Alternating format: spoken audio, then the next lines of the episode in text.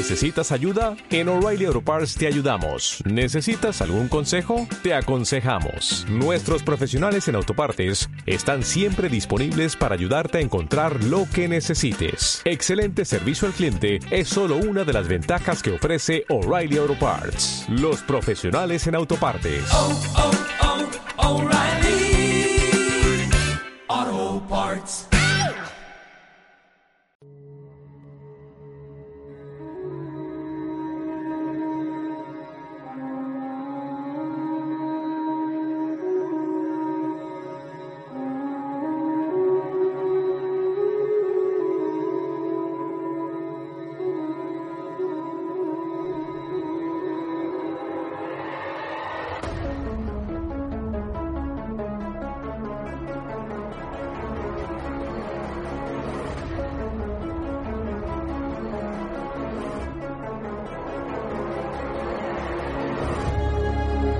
Creemos saberlo todo. Nos da miedo pensar que solo sabemos algo.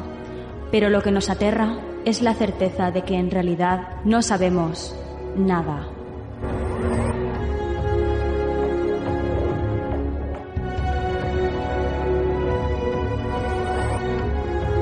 Sígueme por los canales que atraviesan la oscuridad. Remaremos sin descanso.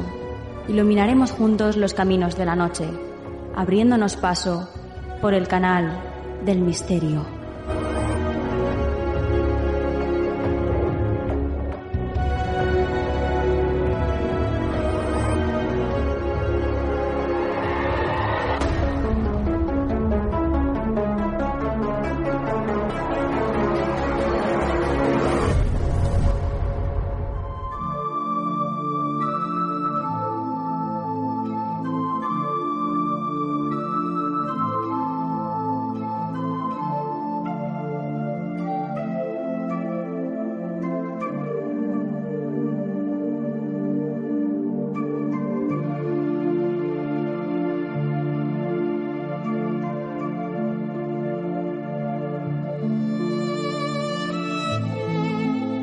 Buenas noches, soy Nuria Mejías y esto es Canal del Misterio.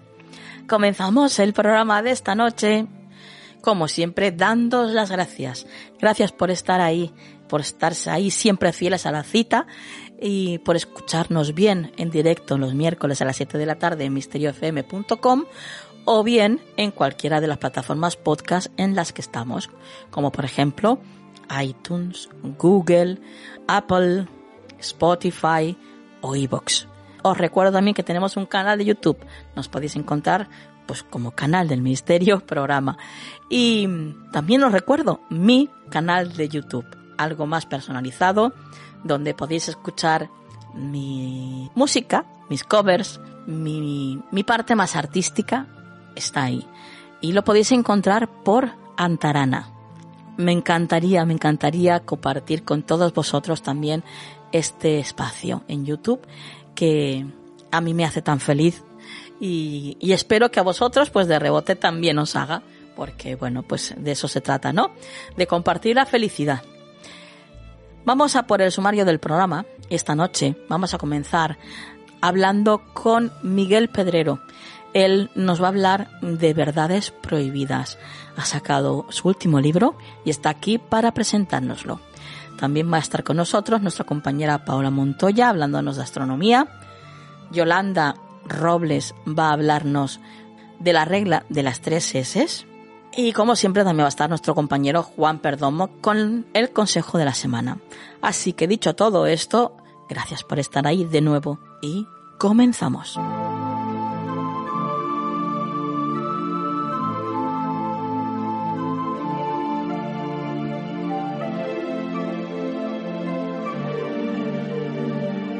¿Quieres ponerte en contacto con nosotros? Nuestro email, tu del misterio, arroba.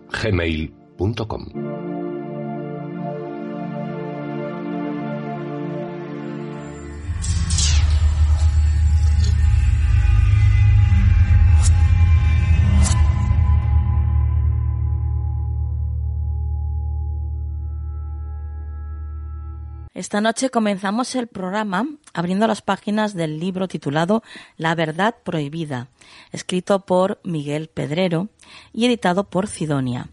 Bueno, Miguel ya nos ha visitado en más de una ocasión al programa, eh, pero bueno, os recuerdo que es director adjunto de la revista Año Cero, es miembro del equipo de los programas La Rosa de los Vientos y El Colegio Invisible, ambos en Onda Cero, y reportero y guionista de los expedientes del Año Cero en Audible.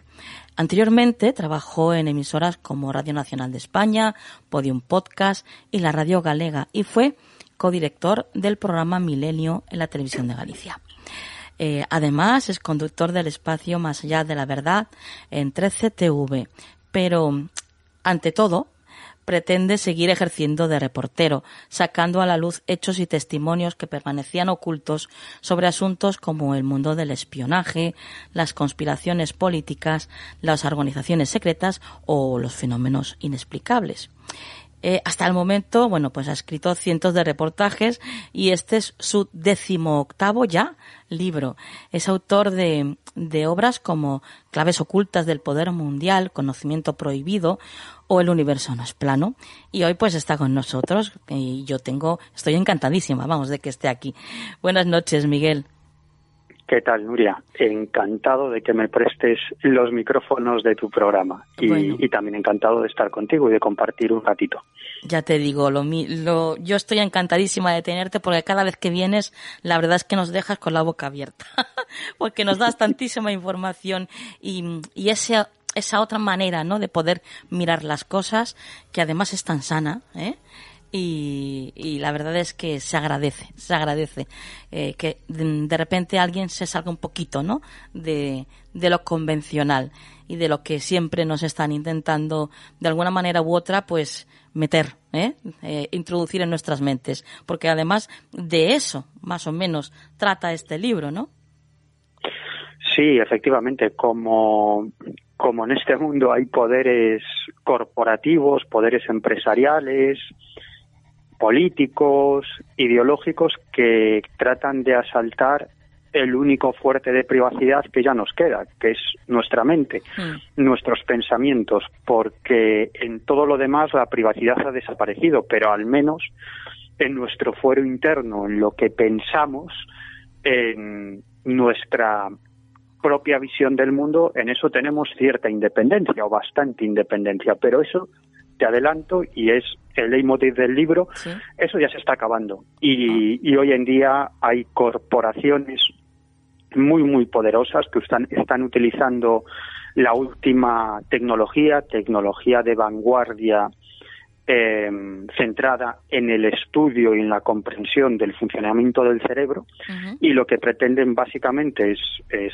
eh, averiguar hasta el último extremo cómo funciona nuestro órgano rector para manipularnos, para hacer un ejercicio de control mental masivo.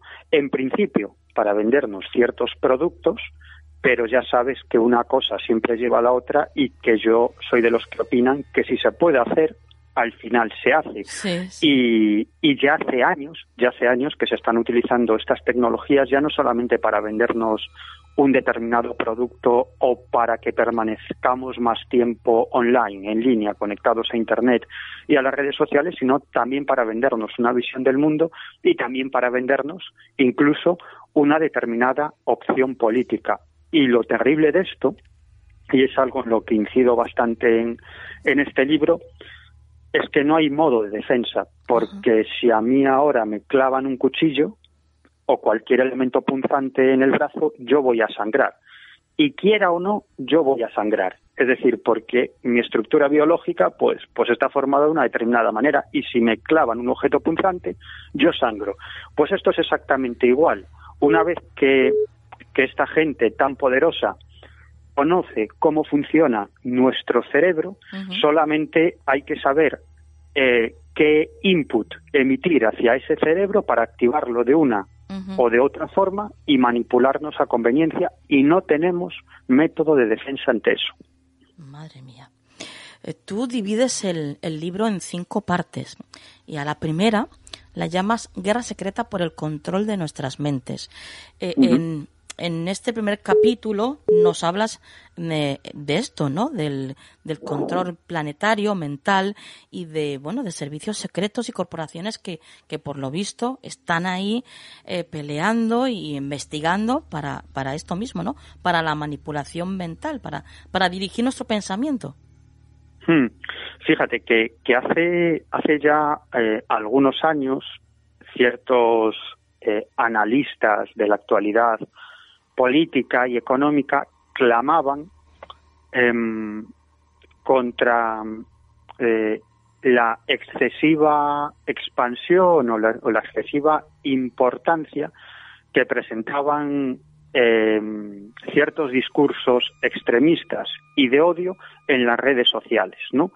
Y básicamente venían a decir que las redes sociales y el mundo de Internet está repleto de mensajes eh, vinculados a la rabia, al odio, a, la venganza, a movimientos extremistas o incluso terroristas y no se explicaban cómo esa información podía circular con tanta libertad por la red de redes. Bueno, pues algunos personajes que han sido los responsables de programar ciertos bots, ciertos software de inteligencia artificial, que en el fondo son los que controlan ahora mismo la red de redes, es decir, no hay un humano al frente, sino que son programas de inteligencia artificial, pues algunos de sus programadores salieron a la palestra, y esto es algo que no se ha comentado demasiado, prácticamente nada, para eh, dar a conocer por qué sucedía esto. Uno de esos personajes se llama Jaron Leiner y es uno, uno de los programadores de inteligencia artificial más importantes de, de la historia, ¿no? Y él dice que él puede hablar con conocimiento de causa sobre cómo funcionan estos software, estos bots de inteligencia artificial por una razón, porque él los ha programado, o él ha programado gran parte de, de estos bots de inteligencia artificial.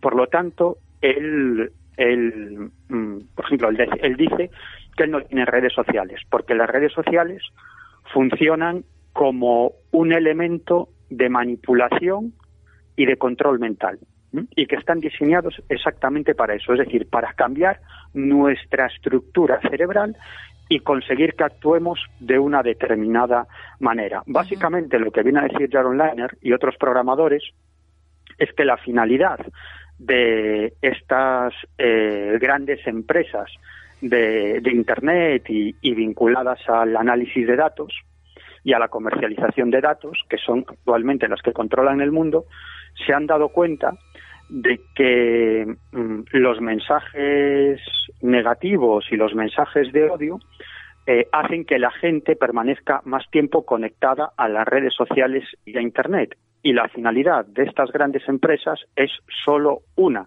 que permanezcamos el máximo tiempo posible conectados a Internet y conectados a las redes sociales, porque eso es mayor publicidad y es mayor dinero, mayor capital para estas empresas. Es decir, que su objetivo principal es que permanezcamos más tiempo frente a nuestro ordenador, en Internet o en las redes sociales. Y han descubierto que los mensajes negativos son los que hacen que la gente permanezca más tiempo, no los positivos, ¿no? Con lo cual, esa es la razón por la que las redes sociales e Internet está programada para que los mensajes de odio, los mensajes eh, negativos, permanezcan más tiempo y se extiendan muchísimo más que los mensajes positivos. Y esa es la razón, decía Jaron Leiner y otros analistas, por la que em, los mensajes de grupos terroristas, como por ejemplo el ISIS, se extienden como la pólvora por Internet, porque los software de inteligencia artificial están preparados precisamente para dar eh, más predominancia a esos mensajes negativos. Y esa es la razón por la que se están normalizando esos mensajes de odio y se están viendo de forma absolutamente normal por gran parte de la población, porque mm, no hay una crítica hacia ellos, sino que, como digo, se están normalizando, ¿no? de hecho, aquí hace poco, en Madrid, donde yo vivo, eh, hace unos días sucedió un hecho que a mí me ha impactado muchísimo y prácticamente ha pasado sin pena ni gloria en los medios de comunicación. Y es que un grupo de nazis, un grupo de nazis, se manifestaron en el centro de Madrid, concretamente en el barrio de Chueca, que es el centro del, bueno, del movimiento gay y del movimiento LGTBI en, en España, o, o, al menos uno de los sitios, es decir, es un barrio, pues bueno, donde vive mucha gente gay o LGTB. Y, y esta gente monta una marcha protegidos por la policía con banderas nazis y gritando proclamas nazis como fuera maricones de nuestros barrios. Y aquí no ha pasado nada. Aquí parece que no ha pasado nada, ¿no? Es decir, se normaliza o se están normalizando unos hechos que hace unos años serían un escándalo absoluto. y actualmente no pasa absolutamente nada. Y quien explica eso es el funcionamiento de Internet y de las redes sociales. Bueno, bueno. Además, esto también se utiliza, claro, cómo no, para eh, intentar, bueno, en el marketing, para intentar vender eh, un producto, ¿no? En concreto. Claro, claro, claro. Es decir, el objetivo fundamental es, es ese, es, es vendernos un producto. Bueno, de hecho, ya hace muchísimos años que estas grandes corporaciones vinculadas a grandes grupos de inversión eh, están trabajando en el neuromarketing. ¿No? Es decir, en el estudio del cerebro hasta sus últimas consecuencias en cuanto a su funcionamiento para utilizar estos conocimientos en el marketing, ¿no? Y de hecho, como te digo, trabajan con neurólogos de primera categoría, con psiquiatras, con psicólogos a los que les pagan una pasta, los dotan de grandes equipos y los dotan de la última tecnología eh, vinculada a la investigación y al estudio del funcionamiento del, del cerebro. Y, luego, bueno, obviamente trabajan con grupos de, de, voluntarios, con tipologías de clientes, pero a los que les conectan unos electrodos para ver cómo funciona su cerebro, ¿no? Y así han descubierto muchísimas, muchísimas cosas, muchísimas cosas. Y de hecho, algunos de estos personajes que están trabajando para estas compañías han hablado sobre lo que están sobre lo que están haciendo y lo que están consiguiendo no y, están consiguiendo pues posicionar productos como los más vendidos simplemente en la en la publicidad cambiando ciertos elementos utilizando determinados colores ofreciendo ciertos mensajes no pero esta es una es solamente una una de las categorías de digamos de, de esos ejércitos que están a la conquista de nuestro cerebro. Porque, claro, en este caso, la influencia eh, trata de ser hacia un gran público. Sin embargo, ahora la cosa va más allá, porque ya están obteniendo, pero ya desde hace años, los métodos y las formas de atacar, entre comillas, a cada persona de forma individual. Y me explico, ¿no? Y esto ya es alucinante, ¿no? Y mm, bueno, esta es la razón, por ejemplo, por la que Donald Trump ganó las elecciones en Estados Unidos en el año 2016, porque tenía a su servicio a una serie de asesores, sobre todo a dos grandes genios, Steve Bannon y Roger Stone, dos genios, mm, ambos muy extremistas, sobre todo Steve Bannon, ¿no? que es alguien vinculado a la extrema derecha, pero es, es un tipo eh, está dotado de una gran capacidad, una gran inteligencia para el marketing, el marketing político. Y ellos contrataron a una empresa llamada Cambridge Analytica que compró, que se hizo con infinidad de datos de usuarios de Facebook, con millón, con los datos de millones y millones de estadounidenses que eran usuarios de Facebook, ¿no? Y con toda esa información programaron unos bots un software de inteligencia artificial para atacar ideológicamente a cada una de esas personas, es decir, a decenas de millones de estadounidenses que tenían que votar. Y me explico, es decir, esos bots de inteligencia artificial, con toda la información que esas personas tienen o, dan a conocer en sus redes sociales, en sus comunicaciones eh, a través de Internet, en sus mensajes de texto, etcétera, etcétera, etcétera, con toda esa información, estos software de inteligencia artificial crean un perfil, ¿no? Y entonces, de pronto, estos bots tienen, por ejemplo, imagínate tu perfil, el perfil de, Nuria Mejías, ¿no? Y entonces controlan qué es lo que a ti te interesa, cuáles son tus problemas, qué es lo que te preocupa, cómo son tus relaciones personales.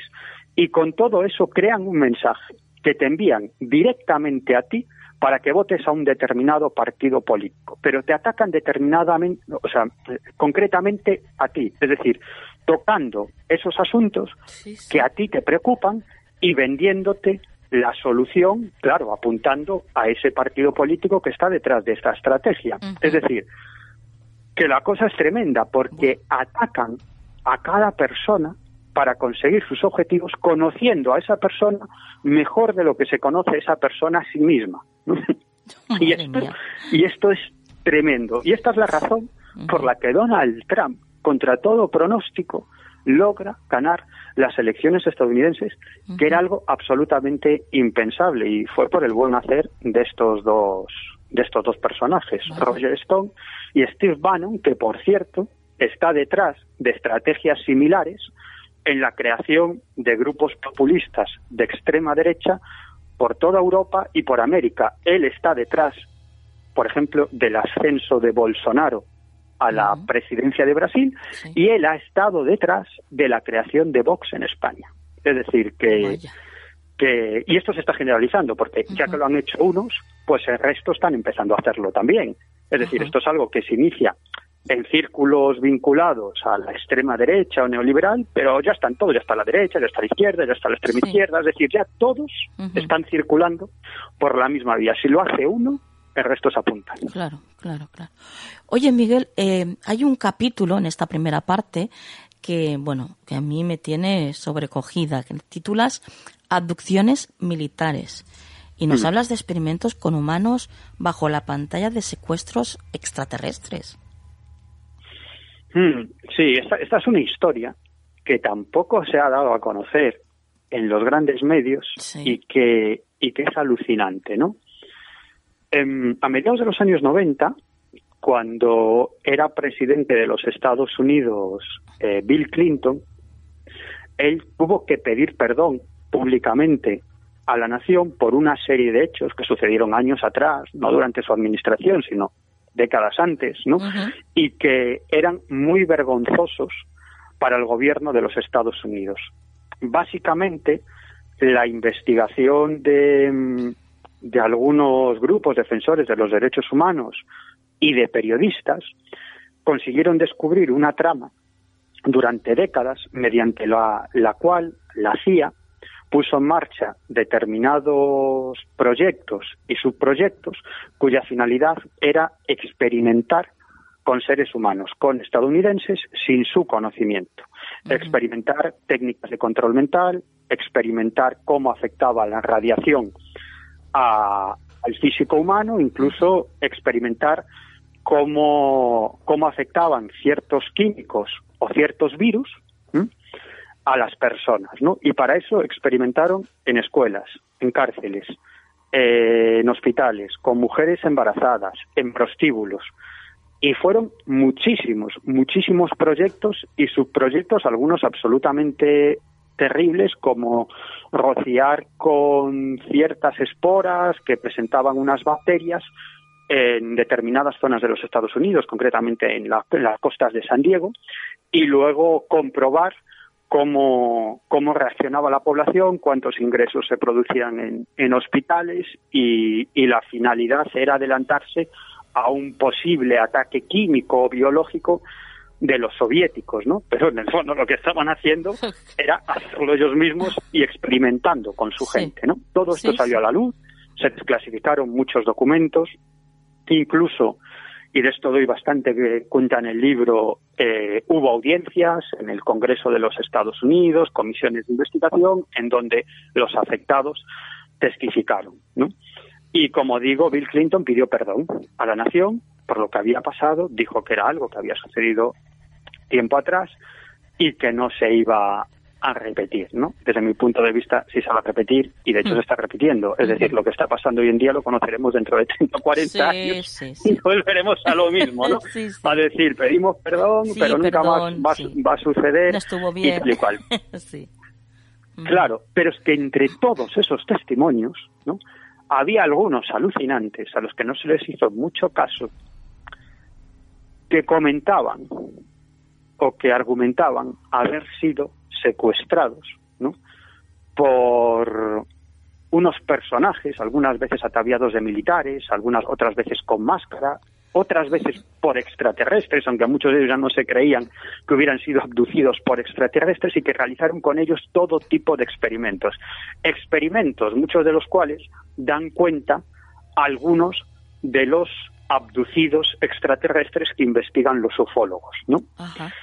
Por lo tanto, no es eh, complicado eh, concluir que algunos de esos experimentos que se llevaron a cabo por parte de los servicios secretos estadounidenses tenían que ver con, bueno, eh, crearse una, una mascarada, un disfraz de supuestos extraterrestres y dramatizar una abducción extraterrestre para realizar una serie de experimentos con, con humanos y, y que fuera mucho menos lesivo para sus intereses, ¿no? Porque alguien que cuenta que ha sido abducida por extraterrestres y que han realizado experimentos eh, médicos con ella, pues vale, puede generar cierto interés en los ufólogos, pero claro, si cuenta que ha sido secuestrada por militares y que, y que le han hecho todo tipo de cosas, pues la cuestión cambia, ¿no? Y el, y el interés puede llegar a medios de comunicación generalistas que nada tienen que ver con el mundo de la ufología o, de los, o del esoterismo o del ocultismo, ¿no?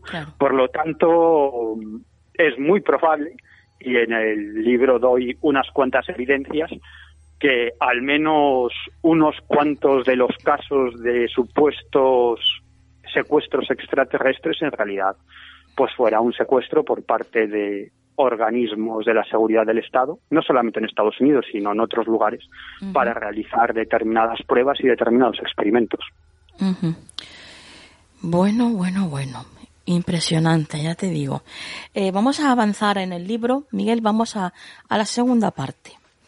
Y, y en ella nos hablas pues mm, de algo que, que a mí me, me llega mucho, mm, porque además es que me enamora, que son las plantas. Y nos hablas de esa inteligencia secreta que tienen, de, de esa manera de comunicarse, de, de aprender.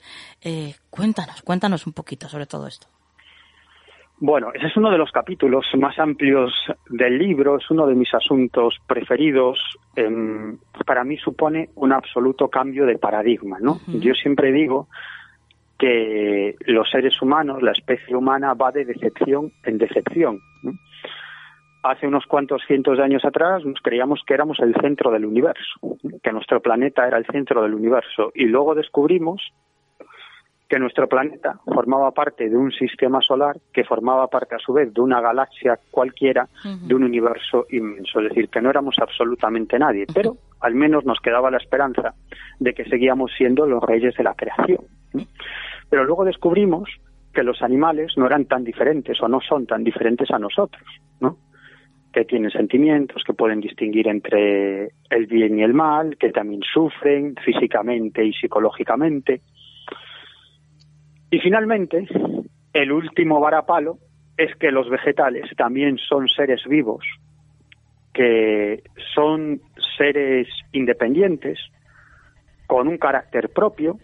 Algunos neurobiólogos vegetales dicen incluso que con conciencia, pero lo que está absolutamente claro es que son inteligentes, que son entidades inteligentes que toman decisiones que captan muchos elementos del entorno y los analizan, que protegen a sus retoños, esto es algo increíble, que pueden ser competitivos o solidarios, como los animales y como, o como los seres humanos, que se comunican entre sí a través de las raíces y a través de la emisión de ciertas moléculas olfativas y que por debajo de la tierra poseen una auténtica sociedad en donde cada vegetal, digamos, que realiza su, su propia función y llegan a acuerdos e incluso llegan a desacuerdos y compiten entre sí, entre sí como los seres humanos o como los animales. Fíjate, por ejemplo, la planta del tomate,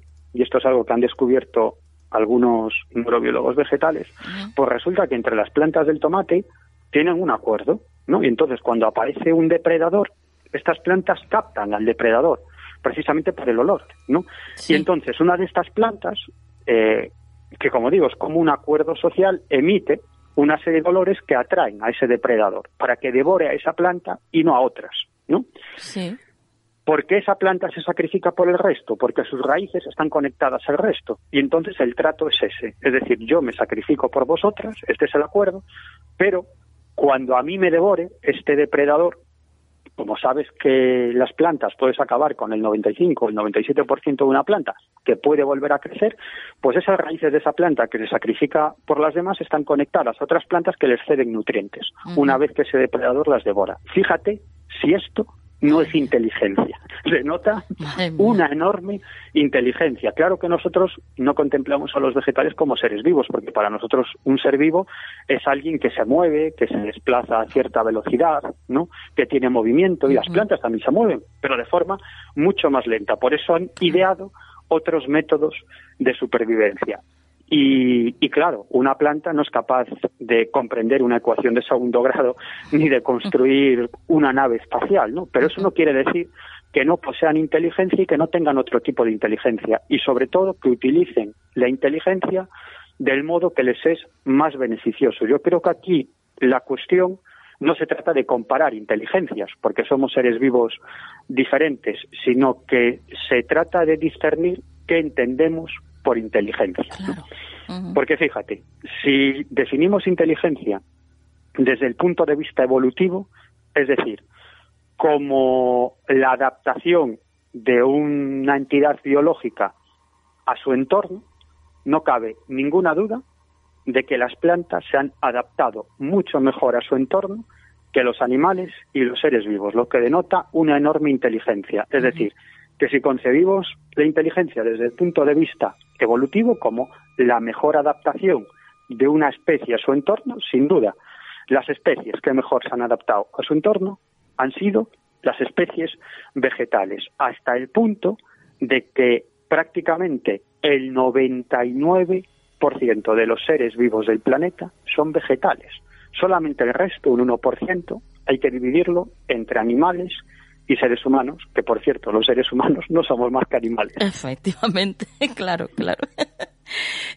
Miguel, antes nos hablabas de, del, bueno, pues antes de hablar de las plantas, nos hablabas de, de los animales, de que, bueno, pues que actualmente pues sabemos que, que somos muy parecidos, ¿no?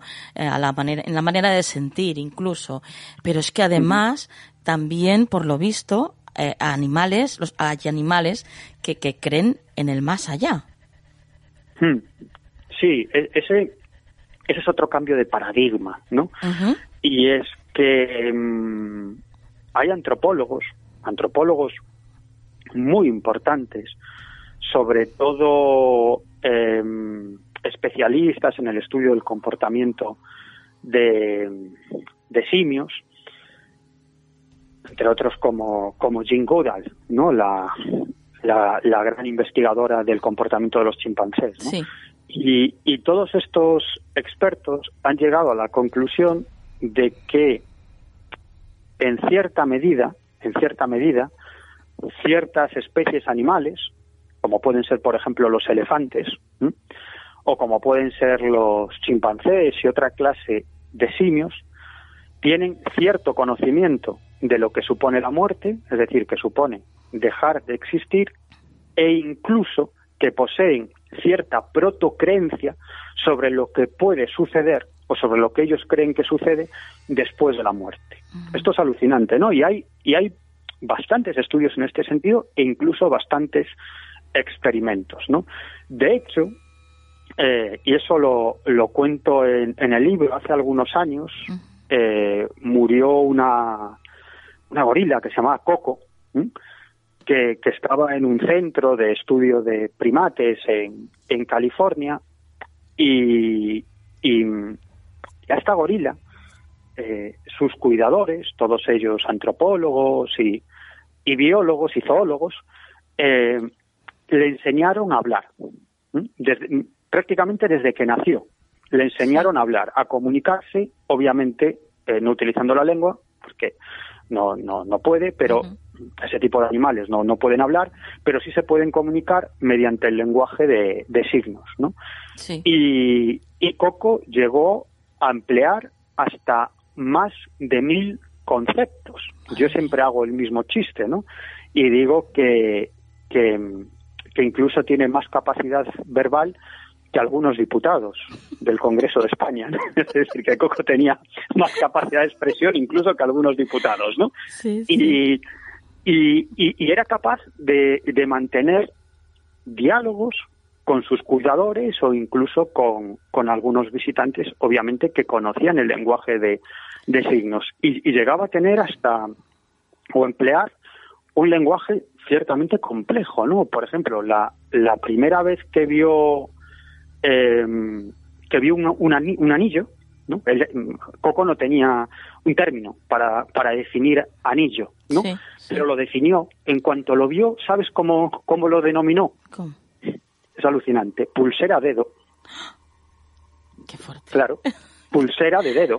Desde sabía luego. lo que era una pulsera Claro. y sabía lo que era un dedo, pero no sabía lo que era un anillo. En cuanto vio un anillo, lo, lo llamó pulsera dedo. Impresionante. Que- que- que es Impresionante. alucinante, es Sí, alucinante. Bueno, pues, pues, pues Coco, Coco, eh, a, a Coco le encantaban los gatos, ¿no? Y los tenía como animales de compañía y los cuidaba y, y, y compartió un tiempo con un gato que se llamaba Art Bell, creo recordar, o algo así, y que algo así, no, no, no me acuerdo exactamente el nombre, ¿no? Pero eh, el caso es que era un gatito, el que le tenía mucha estima, un día se escapó de, del sitio en el que se encontraba con Coco y lo atropelló un coche y murió. Y, y entonces los cuidadores de, de Coco se lo comentaron y utilizaron esta circunstancia para intentar averiguar qué es lo que Coco concebía sobre el más allá. Y es alucinante, ¿no? Porque, porque eh, lo que vino a decir es que, bueno, primero eh, se mostró muy triste, eh, demostró que sabía que la muerte era un estado diferente a estar vivo, ¿no? Sí. que era como no existir, incluso lo vinculó a un sueño, a un sueño para siempre, Ujú. ¿no? Y incluso utilizó eh, ciertos términos que podían denotar alguna concepción vinculada a una protorreligión o una protoespiritualidad, ¿no? Pero eh, eh, esto está en debate entre los zoólogos, es un asunto muy polémico, muy polémico, pero de lo que no cabe duda es de que de algún modo eh, hizo saber a sus cuidadores que para ella, para, para esta gorila, la muerte era un sueño para siempre y era un estado agradable. Es algo alucinante. Bueno, ¿no? bueno. Sí, sí. Eh, Es decir, claro, que, ¿cómo, ¿cómo pueden concebir ciertos animales la muerte? no Obviamente no lo sabemos, ¿no? Pero esto y otras evidencias que doy a conocer en el libro, también muy interesantes, apuntan a que tienen cierta concepción, al menos algunas especies, cierta concepción de trascendencia o de espiritualidad después de la muerte. Madre mía. Madre mía. Bueno, Miguel, eh, continuamos en el libro eh, con el tercer capítulo, el tercer, la tercera parte, perdón, eh, que la titulas El futuro distópico ya está aquí. Pasamos a la cuarta, que la titulas Las creencias de los amos del mundo. Y en ella, bueno, pues también nos hablas de, de un montón de cosas súper interesantes que me encantaría que tratáramos aquí, pero claro, evidentemente eh, no se puede porque estaríamos aquí todo el programa. Claro, Pero, claro. pero sí que me gustaría que nos hablaras dentro de, de esta parte de las creencias de los amos del mundo, de algo que tú nos hablas, eh, bueno, hablas de Hugo Chávez y de Fidel Castro y de cómo eh, les ha, bueno, están unidos por lo oculto. Cuéntanos un poquito esto. Estuvieron, estuvieron unidos por lo oculto, porque actualmente si están Claro, unidos claro. serán el más allá, ¿no? Porque Ya están súper unidos. de los ninguno de los dos vive, ¿no? Pero Claro. pero sí, sí, en, en el libro ofrezco algunas evidencias de la vinculación de Fidel Castro Sí. y de gente muy cercana a él con el mundo del ocultismo y sobre todo de las religiones afrocubanas, ¿no? que es un asunto interesantísimo, interesantísimo y que yo hace algunos años tuve la oportunidad de estudiar allí in situ en, en Cuba, ¿no? Incluso tuve la oportunidad de pasar unos cuantos días con los abacuá, que son la más importante sociedad secreta de, de estas religiones eh, afrocubanas, ¿no? Sí. Y, y, desde luego hay, está absolutamente demostrado que muchas personas a su alrededor, es decir, su gente de confianza, eran paleros, eran santeros, uh -huh. o incluso eran paleros, santeros y, y espiritistas, ¿no? Y, y, es más, fíjate que hubo un determinado momento, hace ya algunos años, cuando se cayó la, cuando se vino abajo, se derrumbó la Unión Soviética, que, Cuba entró obviamente en un grave problema económico, ¿no? Porque en gran medida el país estaba sostenido por la Unión Soviética. Y entonces en, entraron en lo que se llamó un periodo especial, ¿no? De mucha carestía económica, ¿no? De grandes dificultades para, para que la gente pudiera desarrollar su vida vida, su día a día y, y, y sobrevivir. Y, entonces, en, en, esa desesperación, eh, el Partido Comunista de Cuba, es decir, la, la, organización política que dirige los designios del país, sus altos cargos, eh, encargaron a una serie de científicos que investigaran, que investigaran cuál era el elemento que servía de pegamento social a la sociedad cubana, ¿no? Porque obviamente el comunismo, es decir, esa esperanza en, el, en la expansión del comunismo en todo el mundo, eh, dirigido, comandado por la Unión Soviética, se había venido abajo. ¿no? Entonces se realizó un amplio estudio en el eh, cuya conclusión fue que el pegamento social de la sociedad cubana no era el comunismo, sino que era la creencia en los orishas, es decir, Ajá. en los dioses de las religiones afrocubanas de las religiones de origen africano que se sincretizaron con el cristianismo y dieron lugar pues a la santería, al palo mayombe y a todas estas creencias y religiones que están muy muy extendidas en, en Cuba y que son la religión no oficial pero oficiosa sí, sí, de Cuba, ¿no? Sí, y entonces empezaron a hacer algo alucinante, alucinante que es a formar a los cuadros del Partido Comunista en la santería, en el palo mayombe y en las religiones afrocubanas, precisamente para que supieran cómo acercarse a la gente, cómo acercarse al pueblo y conseguir un apoyo al gobierno, ¿no? Es decir, cuadros del Partido Comunista eh, eh, participando en cursos financiados por el Partido Comunista sobre las religiones afrocubanas, ¿no? Al mismo tiempo, por parte del gobierno, comenzó a promocionarse toda esta cultura de las religiones afrocubanas, programas de televisión, de radio, que obviamente la televisión y la radio está controlada por el gobierno, no hay medios privados, ¿no? Uh -huh. revistas, libros, es decir, algo que entonces estaba prácticamente prohibido, de pronto se dio a conocer, ¿no?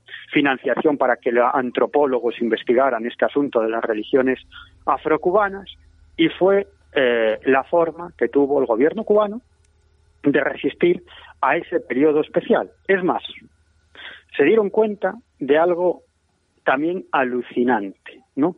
Y es que todos los años, cuando, bueno, cuando empieza un nuevo año, en Cuba, los babalaos mayores, los babalaos mayores, es decir, los máximos representantes de las religiones afrocubanas, uh -huh. eh, se reúnen y conectan con los orishas, con los dioses que les dicen, que les revelan cómo va a ser el año. ¿Mm? Uh -huh. Entonces, uno de los principales objetivos de los servicios secretos cubanos consistió y sigue consistiendo en controlar a estos babalaos mayores y sobre todo en controlar la revelación de los orishas, porque dependiendo de lo que digan los orishas, el pueblo va a apoyar las iniciativas del gobierno o no, porque en cuanto los orishas hablan, los babalaos enseguida eh, llegan a sus lugares de origen y eso se extiende entre otros miembros de esa religión y al final acaba extendiéndose a todo el pueblo cubano lo que dicen los orishas sobre lo que va a pasar en ese año. Por lo tanto, lo que pretende el gobierno cubano, los servicios de inteligencia cubanos, es controlar a estos babalaos mayores, precisamente para controlar esas revelaciones y que sean beneficiosas a los intereses y a las estrategias y a las iniciativas que van a poner en marcha ese nuevo año. Fíjate hasta qué punto, ¿no? Y ya si empiezo a hablar de Hugo Chávez y su vinculación con la con la santería y sobre todo con el espiritismo, porque él mismo era medium, ya es que nos podríamos perder. ¿Qué me dices? ¿Era sí, medium? Sí, sí, sí. Sí, sí, él era medium, él era medium y esto es algo eh, reconocido por las personas más cercanas, ¿no? Tanto de su entorno familiar, incluidas algunas exparejas, como, como del gobierno, ¿no? Es decir, que, bueno, sabes que cuando que Chávez intentó dar un, un golpe de Estado, ¿no? Eh, que no le salió bien, él y otro grupo de militares acabaron en la cárcel, ¿no? Y al final llegaron al poder ganando unas elecciones, pero primeramente intentó dar un golpe de Estado con todo aquello que había pasado en el Caracazo, ¿no? Que había Sí. grandes necesidades por parte de la gente, la gente eh, bajaba del extrarradio de Caracas, ¿no? Los que vivían en, en, en chabolas, en centros marginales, no tenían que comer y bajaban a Caracas para arramplar con lo que podían, ¿no? Y se generó un lío, un lío tremendo donde la policía disparó, hubo muchos muertos, el pueblo se enfrentó a la policía, bueno, pasaron muchas cosas y ahí Hugo Chávez, que en ese momento tenía el apoyo del pueblo y él lo sabía, pues decidió dar un golpe de Estado que no le salió bien y acabó en la cárcel. Pero luego, ante la presión popular y ante la presión política, pues él y los suyos fueron liberados, luego participó en unas elecciones y ganó. Bueno, pues ahí en la cárcel, eh, las personas que compartieron cárcel, que compartieron celda con él, Sí. que luego fueron muy altos cargos de su gobierno, comentaron como, como Chávez era, era medium, que, que realizaban sesiones de mediumnidad y, y Hugo Chávez pues era, era el recipiente, digamos, de toda una serie de espíritus, la mayoría de ellos de antiguos revolucionarios, que, que, que daban cuenta de lo que deberían hacer esos revolucionarios eh, venezolanos para llevar a buen puerto su revolución, ¿no? En plena cárcel, ¿no? Y luego hay muchas más cosas, porque medio, eh, Chávez consultaba a una vidente, que si hemos de creer a lo que dice una de sus exparejas, le salvó la vida en un par de ocasiones, porque le advirtió sobre intentos de asesinato y cómo iban a suceder, es decir, que, Bueno, que Chávez tiene mucha vinculación o tenía mucha vinculación con el mundo del oculto e incluso incluso con el mundo de la ufología o de las luces populares, porque él fue testigo de la famosa luz de Yare, que es una una de esas luces populares con mucha tradición en, en Venezuela. ¿no? Ujú. Bueno, bueno, Miguel, mm, te lo he dicho al principio, pero es que estamos, estamos todos ya con la boca abierta como siempre cuando estás con nosotros. Estamos aquí alucinados. Eh, ay, madre mía, yo estaría toda la noche contigo escuchándote, la verdad.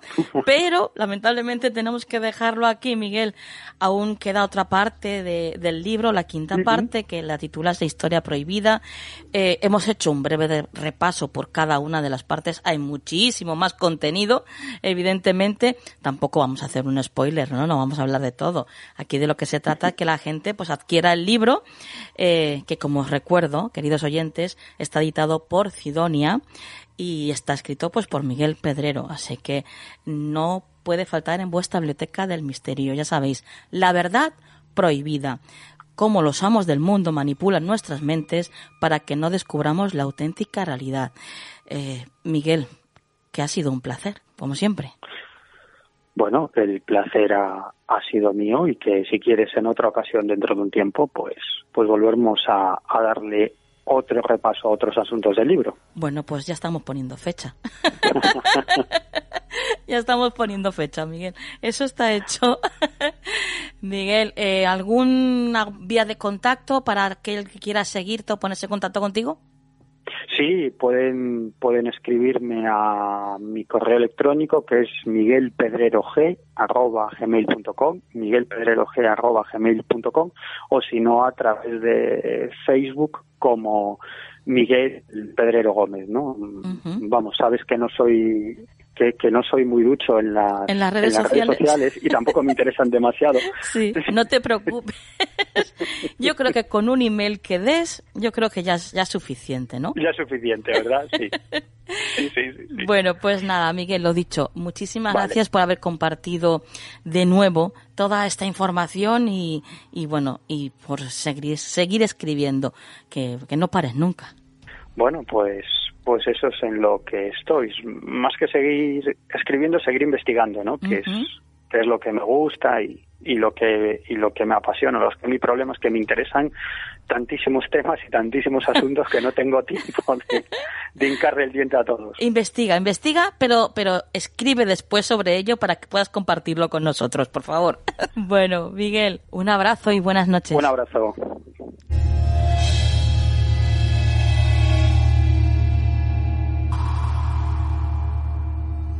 ¿Quieres ponerte en contacto con nosotros? Nuestro email, tu del misterio, arroba.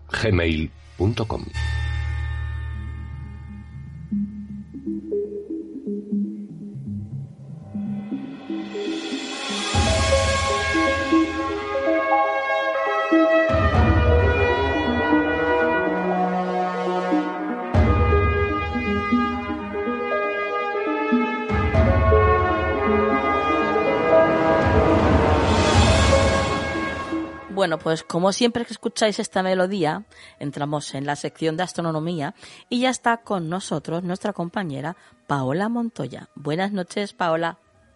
Muy buenas noches, Nuria. Buenas noches a todos tus oyentes. Y pues, como bien has dicho, ya estamos aquí preparadas para eh, discutir, para conversar un poco acerca de las noticias de, astronomía de astronomía de las últimas semanas. Ujú.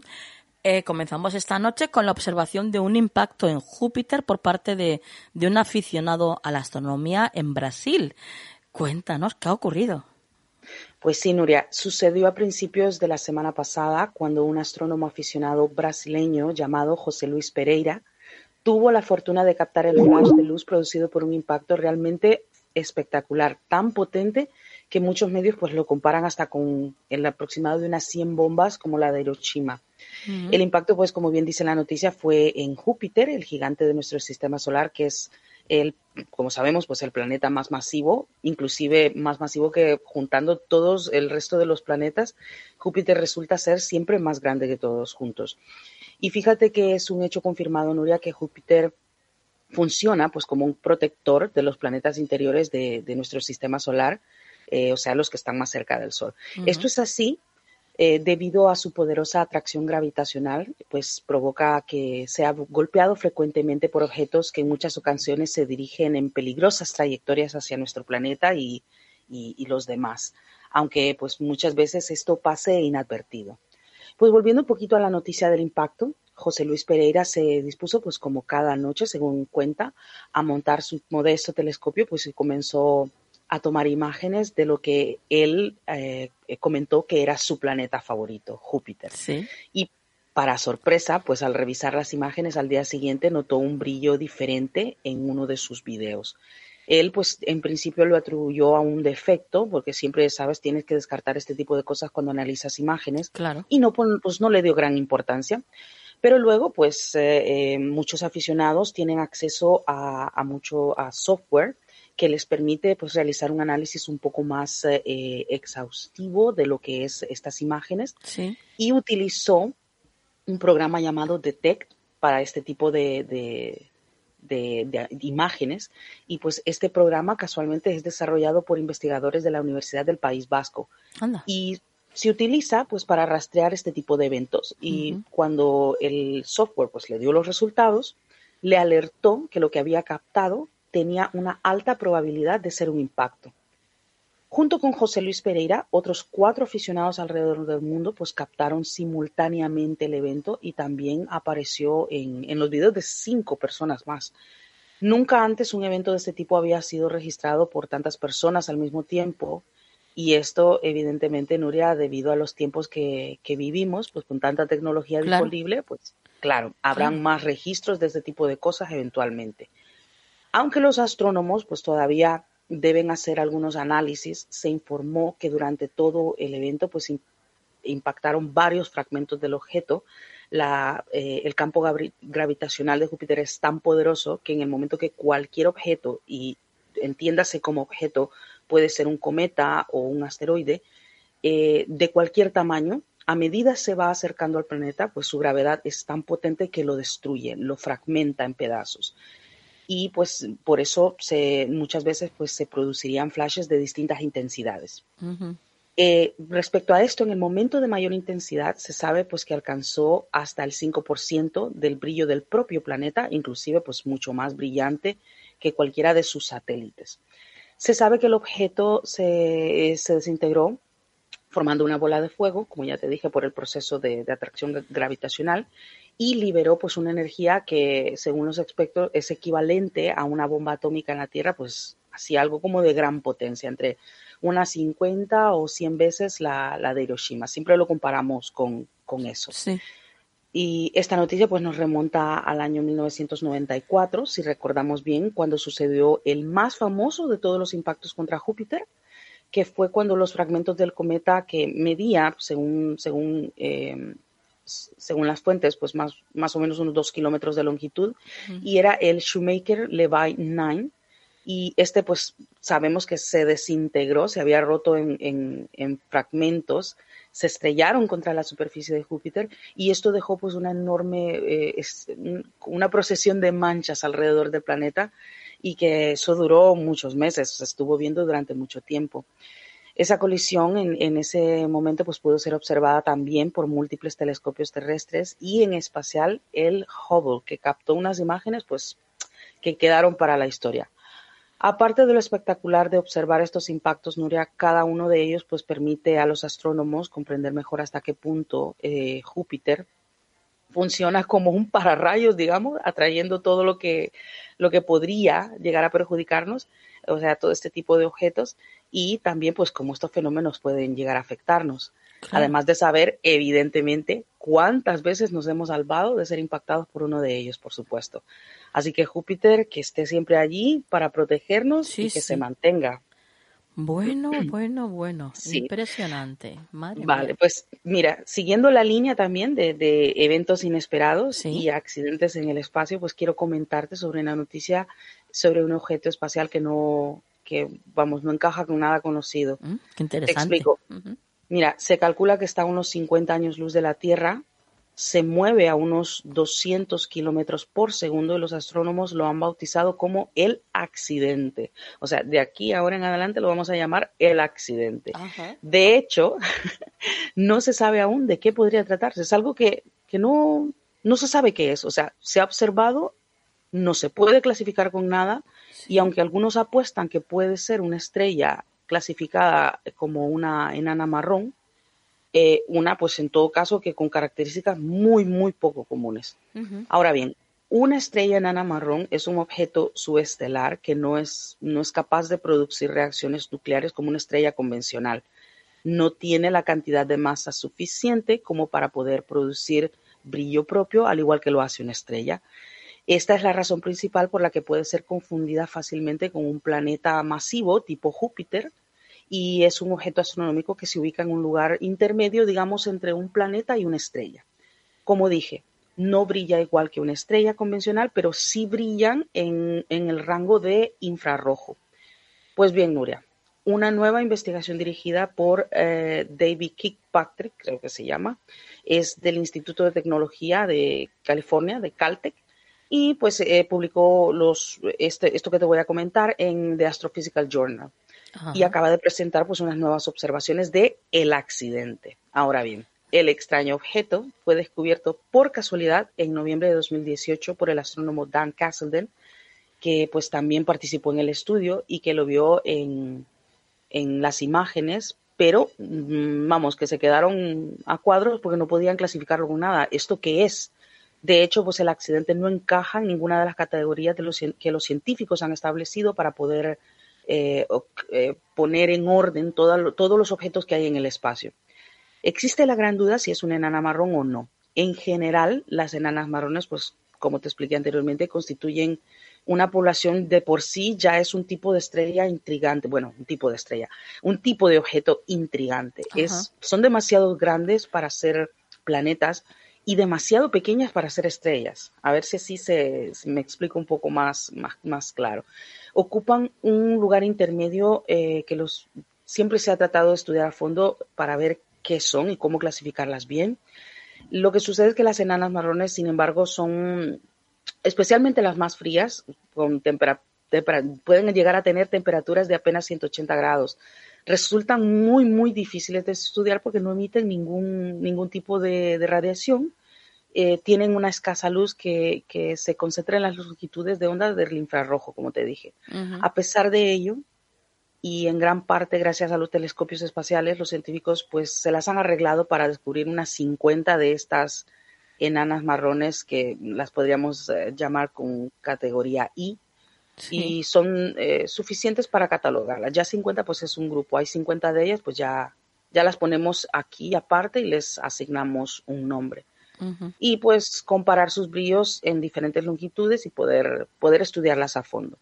Pues bien, los investigadores proponen cuatro posibilidades para el accidente y por un lado, pues especulan que podría tratarse, como te dije, de una enana marrón que sucediera que es muy antigua y muy fría y pues con una metalicidad que le llaman ellos extremadamente baja. Aunque también podría tratarse de una enana marrón que fuese muy joven, eh, con una masa y una gravedad extremadamente pequeñas.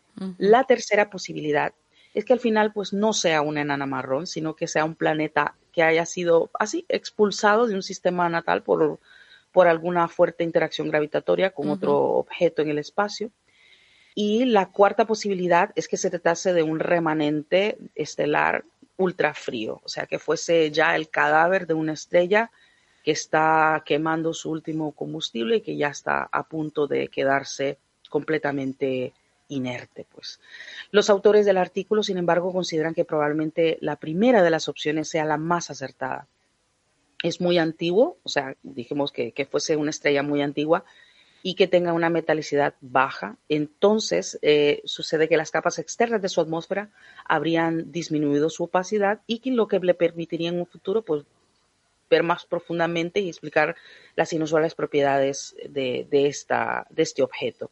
Si fuese esto, Nuria, el accidente se convertiría en la primera subenana de tipo I conocida que sería pues una nueva categoría de estrella que aumentaría la familia de, este tipo de estrellas, ¿no? Ya, ya no sería desconocida, sino que entraría a una clasificación ya. Sí, sí.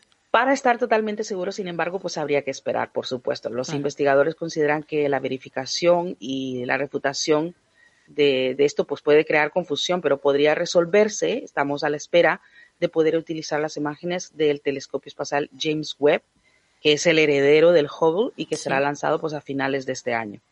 Hasta entonces, pues tendremos que conformarnos con la idea de que el accidente no encaja con ninguna de las categorías de objetos conocidos y a esperar más estudios para poder saber en sí de qué se trata. Bueno, bueno, bueno. Mm, el universo, desde luego, no nos decepciona, ¿eh? no, no defrauda. Cada vez hay más sorpresas. Y fíjate que a medida los telescopios se, se afinan, o sea, que son más potentes, pues empezamos a descubrir más cosas todavía. Claro, claro. Y hay, hay mucho, mucho más allá afuera que nos puede intrigar y que nos puede seguir apasionando. Buenísimo. Tela para cortar. Qué bien, qué bien. y aquí estaremos nosotros para seguir informando. Bueno, en, este caso, la verdad, porque si yo tuviera que hacer lo que tú haces, vamos, no se enterarían ni la mitad. Paola, eh, tus vías de contacto. Muy bien, me pueden encontrar tanto en Instagram como en Twitter como Pao Montoya 29. Eh, también estoy en la Administración de Astronomía en tu bolsillo en Facebook. Perfecto, pues compañera, hasta la próxima. Hasta la próxima, un abrazo a todos.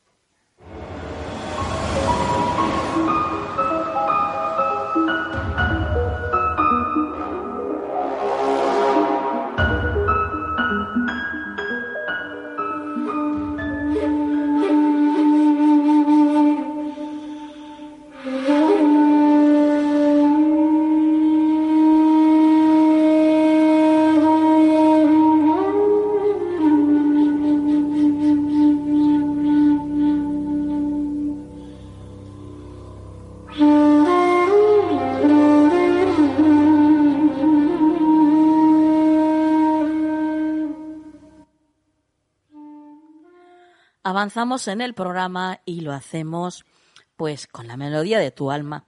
Y si decimos la melodía de tu alma, quiere decir que ya también está con nosotros Yolanda Robles. Buenas noches, Yolanda. Buenas noches, Nuria. Qué ganas. Qué ganitas, ¿eh? Qué ganitas de escucharte y de poder compartir de nuevo otro espacio de los tuyos. Sí, sí, sí, sí. Aquí vengo con, con una regla muy importante hoy. Bueno, la regla de las tres S. Con tres. Ah, sí, bueno, exactamente, la regla de las tres S. Bueno, bueno. Ah, exacto. ¿Cuáles, ¿Cuáles son esas tres S, Yolanda? Pues mira, son soltar, sonreír y sentir. Esa es la regla. Qué importante. Entonces, mucho. Entonces, eh, esta regla de las tres S nos ofrece una, una muy sencilla y pero a la vez muy una, lección muy muy muy valiosa, ¿vale? sí. Eh, esta propuesta que traigo hoy es que eh, en la vida hay que aprender a dejar ir, porque cuando estamos, cuando soltamos, estamos dando paso a nuestro propio potencial. Sí. Tras ello, hay que sonreír, permitiéndonos de este modo conectar con nuestro interior ¿Para qué? Para generar optimismo y confianza. Y una vez que hemos hecho estas dos cosas, más tarde ya tenemos que sentirlo, sentir ese instante y abrirnos a todo aquello que está por llegar. Entonces, eh, bueno, pues eh, decía José Luis San Pedro que todos tenemos el deber de buscar la libertad.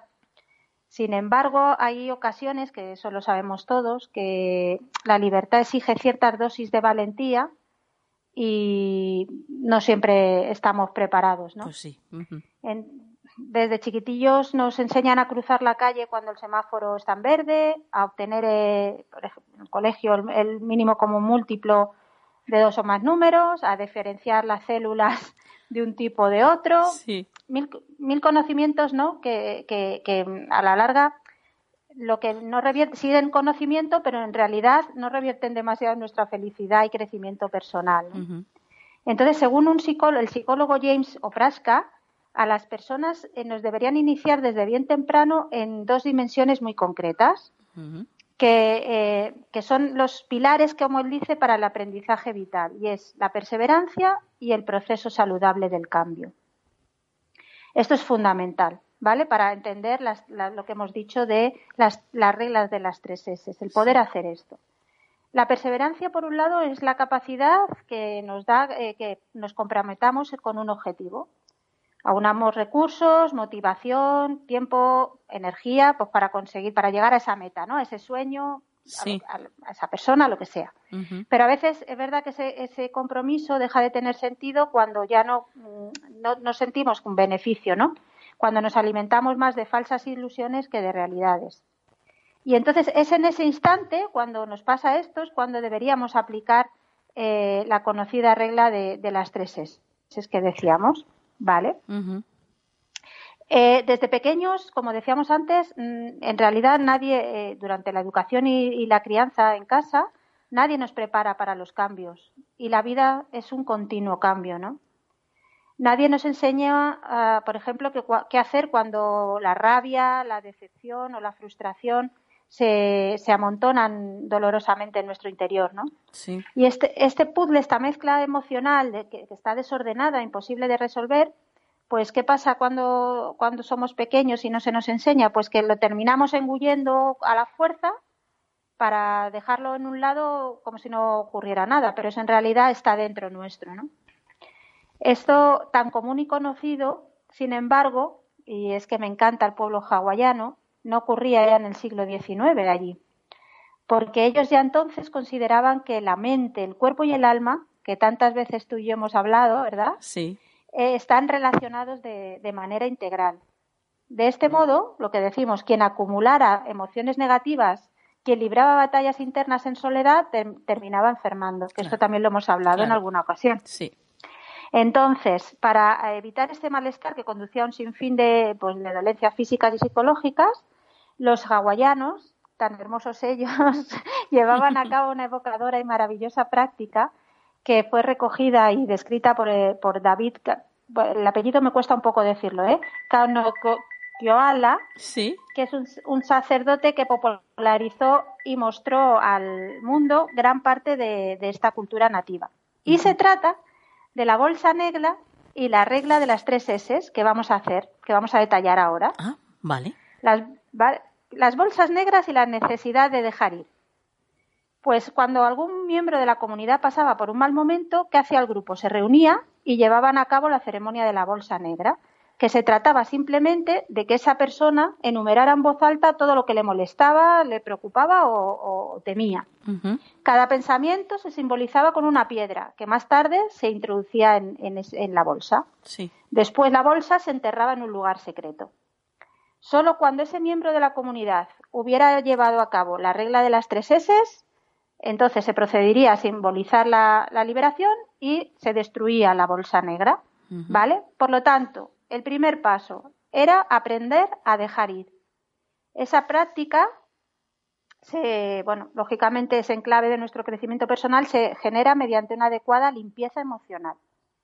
Y tal y como explicaba la comunidad hawaiana, al igual que limpiamos nuestra ropa, el hogar y los utensilios de comer, también debemos ser capaces de limpiar y dejar ir esas emociones que nos aprisionan, que nos ensucian por dentro. Sí. ¿Vale? Entonces tenemos que, eh, después de esto, sonreír. Primero dejar ir, después sonreír de forma sincera. ¿Vale? Eh, el- aunque el hecho de dibujar una sonrisa en nuestro rostro no sea nada fácil, cuando, cuando lógicamente cuando nos hemos atrevido a dejar ir ciertas cosas, es necesario que lo intentemos, ¿vale? ¿Por qué? Porque cuando uno se atreve a liberar las emociones negativas y romper lazos respecto a lo que ya no es útil o no nos beneficia, se nos, se nos queda, lo que experimentamos es como un, pe- como un vacío, ¿no? Y esto queda ahí como suspendido en el aire y somos conscientes de que a nuestras espaldas pues ha quedado mucho lastre, mucho equipaje, muchas piedras, cada uno como lo, lo, lo bien, ¿no?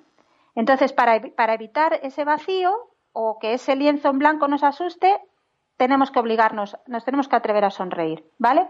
Y hay que abrazar con optimismo lo que tenga que venir, ¿vale? Así que os Sí. quiero a todos haciendo el ejercicio de soltar, aunque nos cueste después sonreír. Y por último, vamos a sentir el placer de la libertad. La última clave de esta regla de las tres S es la más esperanzadora. Es sentir, la ma- es la más revulsiva, sentir la libertad. ¿Vale? Vamos a pensar en ello. ¿Cuándo fue la última vez que, que nos, que nos hemos sentido verdaderamente libres? Pensar en, ese, en esa situación. Esa sensación arrolladora surge cuando no hay pesos en el interior, cuando no hay bolsas negras que ocupen nuestros pensamientos, ¿vale? Que, que, que atenacen nuestro cuerpo quitándonos la salud. Sí. Sentir es abrazar el presente, es confiar en uno mismo, es escucharse y sintonizar con lo que está ocurriendo. Sentir es vivir sin miedo y eso es lo que deberíamos, de trabajar en nuestro día a día, tal y como lo hacía la antigua comunidad de Hawái. Porque solo cuando esa persona llegaba al último paso, al de sentirse libre emocionalmente, entonces el grupo volvía a reunirse y era cuando destruían esa bolsa negra donde se contenían sus pesares, sus miedos, sus iras y sus bloqueos. Así que ya tenemos trabajo. No, es- no, sí. Yo eso lo tengo claro cada vez que estás con nosotros, Yolanda. Yo creo que lo tenemos claro todos. O sea, Todos ya. No solamente yo, sino todos nuestros oyentes también. ¿eh? Sí, sí, sí, sí. Y, Así te, me y te lo, y te lo agradecemos, ¿eh? Cuidado. Esto no es ningún reproche, no, no, no, nada. Para nada. Que, que a veces somos un poquito vaguitos y nos cuesta un poco movernos. Bueno, pues para eso está ahí Yolanda. Sí, es que a veces es verdad que todos Sí. en algún momento pensamos este tipo de cosas, pero lo que hablamos que con el día a día, pues lo dejamos apartadito, ¿no? Lo dejamos Sí. apartadito. Pero si Sí. se nos enciende la bombilla de la manera que sea, o bien porque me escuchan, o bien porque lo leen, pues, pues lógicamente, eh, bueno, pues lo- lo- es cuando somos, nos hacemos conscientes de que esto hay que trabajarlo y que en realidad nos pasa a todos y que tenemos Así que es. hacerlo. Ujú. Totalmente de acuerdo. Bueno, pues Yolanda, tus vías de contacto. Muy bien, pues podéis poneros en contacto conmigo a través de las redes sociales, Facebook o Instagram por la melodía de tu alma, bueno, y también Twitter, claro. O eh, escribir un correo electrónico a la melodía de tu alma arroba gmail.com.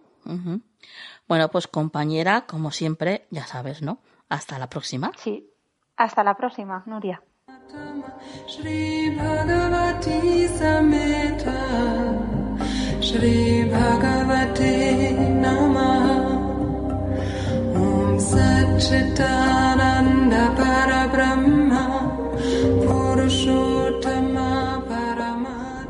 ¿Quieres ponerte en contacto con nosotros?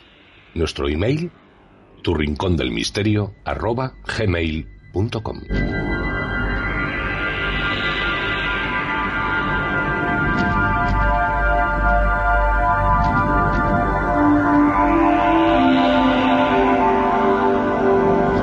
El consejo de la semana en Canal del Misterio.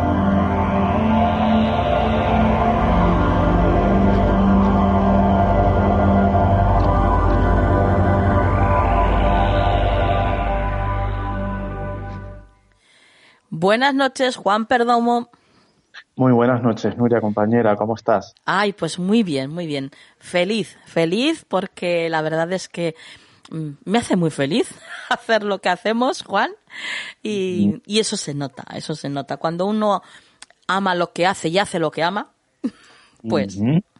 Sí que se nota. Yo tengo que decirte, y bueno, decirles a todos que yo todavía en este momento aún me pongo nervioso. Oh. De verdad, cuando voy a grabar, sí, mm, siempre es como, uy, qué ilusión, que me, me mueve un montón, de verdad. O sea, por lo que tú decías ahora de, de amar lo que haces, totalmente. Es, es cierto, ¿eh? claro, claro. Y porque, bueno, como lo amas, como amas lo que haces, pues también le tienes ese respeto que hay que tenerle, ¿verdad? A- al Bien. trabajo y, por supuestísimo, a todas esas personas que nos están escuchando ahora mismo. Exacto, el respeto máximo a, a la energía que se mueve aquí, a las energías que se tocan, a las herramientas que utilizamos y a la gente que nos escucha que se merecen el respeto más absoluto y, y- y hacerlo de la manera mm, más perfecta posible dentro de nuestra humanidad. Así es. Pero sin duda alguna, respeto máximo y, y gratitud, mucha gratitud por toda la gente que está ahí, sí, Sí, sí, sí, sí. Somos unos privilegiados, Juan. totalmente, pero de verdad, eh, o sea, soy súper consciente, lo, lo agradezco infinito, mucho, es un privilegio precioso además, Sí. alimenta, alimenta mucho. Sí, sí. Eh, compañero, hoy, ¿qué va a ser? ¿Tarot? ¿Ángeles? ¿Oráculo? Pues soy Oráculo, Nuria, Oráculo que ha estado muy presente a lo largo del día de hoy en mis sesiones, me ha ido muy bien con él, he fluido muy bien con él, y el Oráculo de la Sabiduría, Sí, que lo hemos usado en alguna ocasión. sí. Y bueno, pues ya que estamos tan sintonizados con él, pues voy a cerrar el día con, con el Oráculo de la Sabiduría. Fenomenal. Bueno, pues vamos a ver qué nos dice tu oráculo para la semana que viene.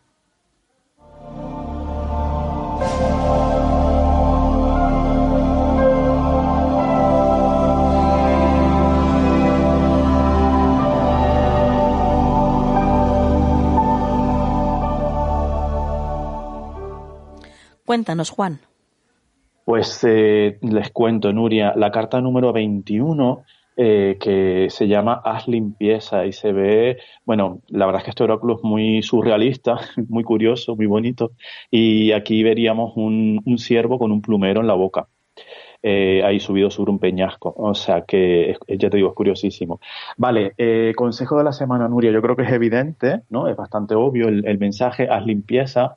Eh, nos viene a decir esta carta que nos liberemos de cargas, que nos liberemos de cargas, de sobrecargas, por ejemplo, del trabajo, que ah, hablando ahora de nosotros lo que hacemos, cuánto nos gusta y demás, eh, es genial, pero siempre tenemos que saber dosificar ese trabajo también y tenemos que evitar en la medida de lo posible la sobrecarga, el estrés, el echarnos arriba más de lo que podemos llevar. También en cuanto a las relaciones, Nuria, es una carta que nos dice, a ver, puede que te estés mm, exponiendo en exceso a los demás o puede que estés asumiendo mm, responsabilidades que no son tuyas, que son ajenas. Y piensa, pensemos, Nuria, que eso no es bueno para uno, pero en verdad tampoco le estás haciendo un favor al otro. Claro. Si yo te sobreprotejo, si yo eh, am, hago todo por ti, no te estoy permitiendo que tú aprendas, que tú te equivoques, que tú crezcas, que tú progreses. A veces tenemos esa tendencia y lo hacemos desde el amor probablemente, ¿no? Desde la mejor Sí, sí. Pero a veces tenemos, tenemos esa tendencia a ser como muy sobreprotectores, muy papás, muy mamás, y eso no es bueno. Eh, también, por supuesto, a nivel espiritual, a nivel emocional, hagamos limpieza esta semana, aprovechemos la semana para mm, profundizar mucho más en nosotros mismos, la meditación, que desde aquí siempre la recomendamos, Nuria, pues quizás esta semana sea más importante o, más interesante tenerla en cuenta, todo lo que sea el trabajo espiritual, todo lo que sea el trabajo de crecimiento, porque esta carta aparece muchas veces cuando yo tengo como mucha suciedad interna. Yo he ido acumulando, pues por estrés, por ansiedad, por sobrecarga del trabajo, como digo, lo que sea, he ido acumulando un montón de cosas que ya no me están permitiendo como esa conexión conmigo mismo. Entonces voy a hacer limpieza a nivel interno, voy a ver qué me sobra incluso a nivel de emociones, qué emociones ya no quiero en mi vida, porque ya he aprendido de ellas, porque ya las tengo que trascender. Entonces hagamos limpieza a todos los niveles y, por supuesto, a un nivel literal. Quitarnos de en medio cosas que ya no nos sirven. Que no digo que todo el mundo, pero yo creo que el ser humano en general tiene mucha tendencia a atesorar. Y a lo que hablábamos antes fuera de micros, ¿no? También al apego. Al apego, efectivamente, sí. Sí, por un tema de seguridad, por un tema de sentirnos como pues eso, seguros, protegidos o, anclados a la tierra. Y yo tengo una amiga que además siempre se lo digo, o sea, tiene, tiene una bolsa en el armario de ropa que lleva como tres meses diciendo, tengo que ir a donarla. Y no lo hace. y, es, curioso, o sea, que amiga, si me estás escuchando, por favor. es curiosísimo porque ella sabe que lo tiene que hacer, sabe que es ropa que ella no utiliza y, y, que no la quiere tirar porque está en buen estado y oye, sí. Pero es lo que decimos, hay un apego ahí y es como decir, no, no, esta semana vamos a aprovechar y quitarnos del medio todo. Lo que ya no nos sirve, vamos a reciclarlo, a donarlo o, a tirarlo directamente al punto limpio más cercano, ¿vale? Porque es importante generar espacio nuevo y energía nueva en esta semana, Miriam, muy importante. Bueno, bueno, bueno. O sea que faena, a limpiar todo el mundo. Venga, aquí que no se diga, todos con el plumero como el ciervito. Todos bien limpios. y a limpiarnos todo, claro que sí, energéticamente. Incluso, mira, se me ocurre limpieza energética. Claro. Eh, quien tenga una bañerita, pues que se eche un puñadito de sal y se haga una limpiecita. Y quien no, en la ducha también lo puedes hacer. ¿Vale? Con un cacharrito con agüita y sal y... bueno, yo soy más partidaria de, eh, de hacer, bueno, una especie de, baño, ¿vale? Con agua hervida. Es una infusión realmente.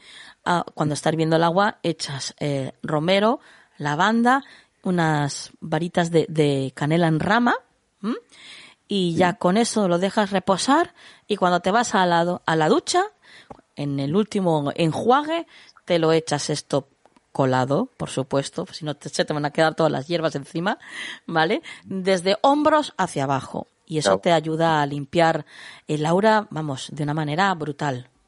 Sí, estoy de acuerdo. Además te potencia, te, te da energía, sí. Pues eso que tú acabas de dar una receta perfecta, preciosa, que a mí me encanta. Esta semana es muy interesante que lo tengamos en cuenta. A veces no somos conscientes del todo, y creo que tú lo sabes mejor que nadie, de toda la energía que llegamos a acumular, ¿verdad? Ya lo creo. Ya lo creo. Sí, porque bueno, somos seres sociales y nos rodeamos, ¿no? De gente constantemente y, y, vamos, visitamos lugares y bueno, pues uno sin más, y además si estás metido dentro de, este mundillo, pues intenta tener su casa más o menos limpia a todos los niveles. Pero claro, cuando vas a otros lugares, pues ahí, ahí es cuando uno pues tiene que ser consciente y, responsable de su energía. Y cuando llegue a casa, no te digo cada vez que salgas, pero bueno, una vez a la semanita no está nada mal hacerse una limpieza tampoco hay que obsesionarse ni tampoco. Claro. Pero sí, simplemente ser conscientes. E incluso, mira, yo en mi caso, por ejemplo, Nuria, yo mm, mucho de, la mayor parte, de hecho, de mi trabajo lo hago por teléfono. Pero eso, o sea, que yo no tenga la persona presencialmente no significa que yo no me lleve su energía. Efectivamente. Entonces, entonces tengo que ser consciente de eso y bueno, protegerme y limpiarme. Pero yo siempre digo que esto, no me quiero extender mucho porque sé que tengo que terminar ya, pero que esto es muy importante tener en cuenta que eso no significa que la otra persona tenga mala energía. Ah, no, no, claro que no. Simplemente que yo siempre pongo el ejemplo de la gripe. Yo puedo ser un tío estupendo, pero si tengo una gripe te la puedo pegar. Claro, claro. Es que es así. Entonces, si yo tengo nervios, ansiedad, cualquier cosita un poco así, cualquier energía un poquito eh, inestable, pues te la puedo contagiar. Entonces hay que ser muy conscientes de eso, porque además es muy bonito por otra parte. Sí, sí. Tema energético. Mm. Sí. Bueno, Juan, tus vías de contacto. Claro que sí, Nuria. Eh, correo electrónico 691-402-203, teléfono para contactar eh, con más 34 por delante, se llaman desde fuera de España, y redes sociales y YouTube, eh, Juan Perdomo. Perfecto, pues compañero, hasta la semana que viene. Hasta la próxima semana, Nuria.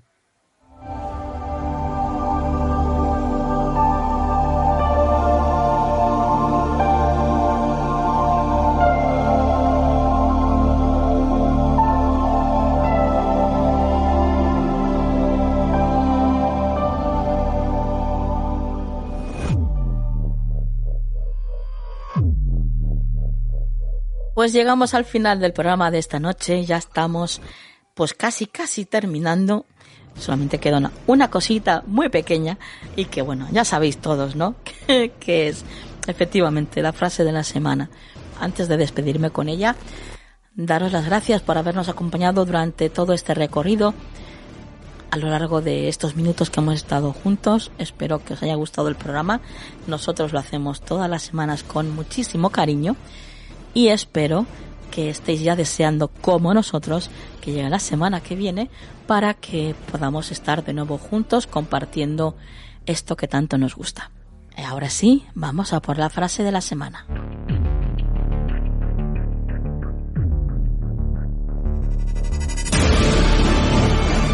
La manera más fácil de tener lo que quieres es ayudar a otros a tener lo que quieren.